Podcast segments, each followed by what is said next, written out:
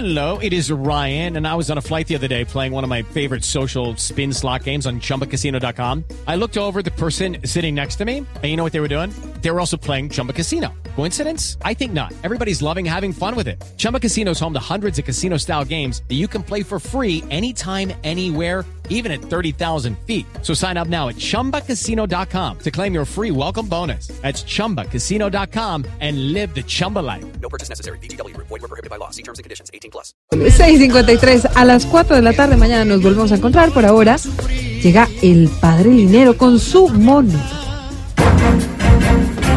Dos temas para nuestra conversación de hoy.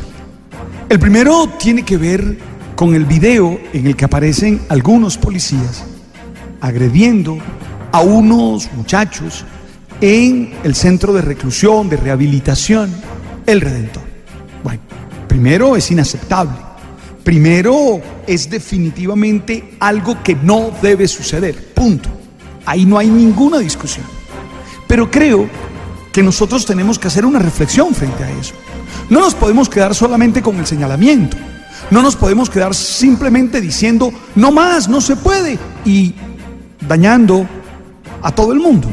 No podemos quedarnos con eso. Es necesario que entendamos qué está pasando. Es necesario que entendamos los dramas familiares que hay detrás de esos muchachos. Es necesario que entendamos que algo no estamos haciendo bien como sociedad si nuestros niños y jóvenes terminan allí. Es que escuchamos la historia de Esteban en la mañana y, quedé impactado. Mira, no tuvo una oportunidad en la vida. Una familia disfuncional, con su progenitora detenida, con un papá que abandona, sin poder estudiar, con consumo de drogas, en la calle. ¿Qué oportunidad tuvo? Y entonces, claro, podemos juzgarlo a él, podemos aplicarle toda la ley a él, seguro. Y estamos en el derecho de hacerlo. Pero tenemos que cuestionarnos como sociedad, ¿qué papel jugamos en eso? ¿Qué hemos hecho nosotros para que estas situaciones pasen? Es que nuestra miseria es exagerada. Ah, yo sé que alguien me va a decir y me van a regañar de una enseguida, sí, pero hay personas que no teniendo oportunidades han podido salir adelante. Sí, pero esas son las excepciones. Dolorosamente, esos son los casos extraños, raros. Yo creo que tenemos que cuestionarnos. Dos, allí mismo, en ese tema, oye, estos centros de reclusión, estos centros de rehabilitación, ¿realmente rehabilitan? ¿Qué es lo que está pasando? Porque es que nosotros decimos, no, hay que llevarlo a la cárcel. Sí, claro que hay que llevarlo a la cárcel. Y le tiene que caer el peso de la ley al que no hace las cosas bien, al que comete delito. Pero bueno, el centro de reclusión, la cárcel como tal, tiene que ser rehabilitadora también. No puede empeorar a las personas. Porque si no, no está cumpliendo uno de sus roles, una de sus funciones. Entonces yo creo que estas cosas nos tienen que hacer reflexionar. No nos dejemos llenar de iras, no nos dejemos llenar simplemente de, emociones fuertes y decir, no, no más. Y, hombre, yo imaginaba a los policías en esta situación. No los justifico, evidente que no. Pero es que es una situación, un manejo de conflicto, tensionante. Es decir, es que es un tema complejo. Y creo que merecemos una reflexión más sosegada, más tranquila, más profunda. No podemos quedarnos simplemente con la opinión. Enseguida se alborotan las redes, enseguida crucificamos a todo el mundo, enseguida va- llevamos al Gólgota a la gente. Pero cálmate. Y, y hago tres preguntas allí que para mí son fundamentales. Una, como sociedad, ¿qué hemos hecho para que estos jóvenes terminen así?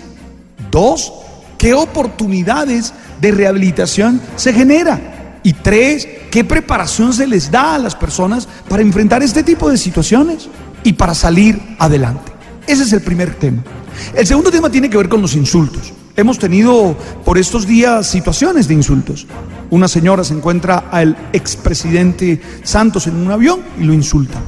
Hoy el ex candidato presidencial Gustavo Petro mm, colocaba un, o ponía mejor, un trino en el que decía que lo habían insultado a la entrada de una clínica. Oye, a mí me preocupa que no seamos capaces de perdonar. Es que puedo pensar distinto a ti. Es que no estoy de acuerdo con lo que tú dices.